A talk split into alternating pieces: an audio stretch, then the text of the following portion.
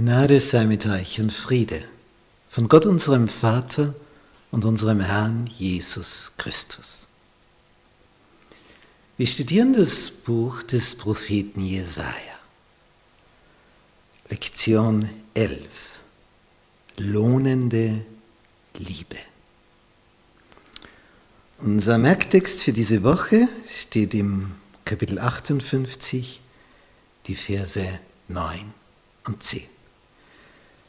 Wenn du den Hungrigen dein Herz finden lässt und den Elenden sättigst, dann wird dein Licht in der Finsternis aufgehen und dein Dunkel wird sein wie der Mittag.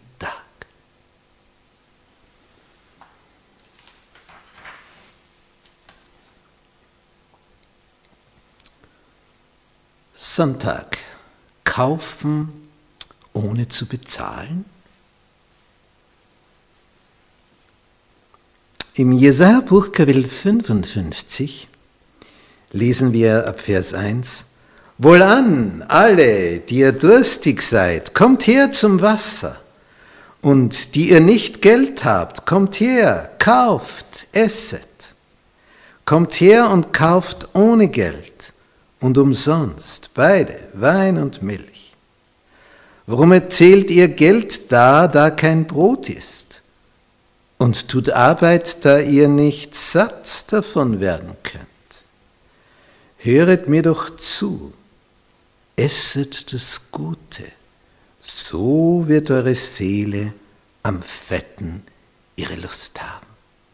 Neiget eure Ohren her und kommt her zu mir, höret, so wird eure Seele leben.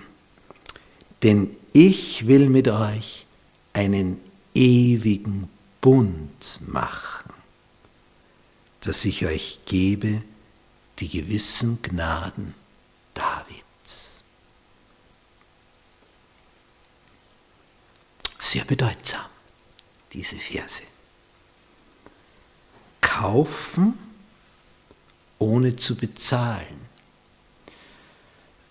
Das ist jetzt ein interessantes Wortspiel, denn wenn ich etwas kaufe, schließt das automatisch ein, dass ich dafür bezahle. Das bedeutet das Wort kaufen. Wenn es nichts kostet, brauche ich es nicht kaufen. Denn kaufen heißt immer, es ist ein Tausch. Ich kriege eine Ware oder eine Dienstleistung und dafür gebe ich etwas hin, öffne meine Brieftasche, Geldtasche. Nun,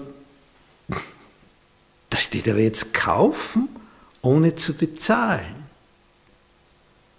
Also scheint doch jemand für diesen Kauf zu bezahlen. Hier geht es also um mehr als nur Essen und Trinken, denn es heißt hier ja etwas in Vers 3, höret, so wird eure Seele leben. Also da geht es um mehr. Eure Seele wird leben, wenn ihr, wenn ihr hört. Und neiget eure Ohren. Nicht um etwas ganz genau zu hören, kommst du ein bisschen näher, damit, du, damit dir nichts entgeht. Neiget eure Ohren. Kommt her zu mir. Ich will mit euch einen ewigen Bund machen. So manch eine Person träumt davon, dass die angebetete Person mit ihr einen Bund macht, sprich einen Ehebund. Und, kann den Tag schon nicht mehr erwarten, wenn es soweit ist und dass man die Hochzeit feiert und zusammenzieht und zusammen wohnt, beisammen ist, für immer, weil man einen Bund geschlossen hat. Und wenn ein Mächtiger mit einem Schwächeren einen Bund schließt, den anbietet, also so wie früher ein Adeliger, der vielleicht eine Bürgerstochter ehelichen möchte, ja dann, was das für eine Ehre ist, das ist ein Standesunterschied, oder? Und wenn jetzt hier der Höchste sagt, ich will mit euch einen ewigen Bund machen, Höchste des Universums, will sich mit uns verbinden, verbünden, in einem Bund. Das ist sensationell. Warum? Weshalb? Wieso? Wozu? Das wollen wir miteinander betrachten.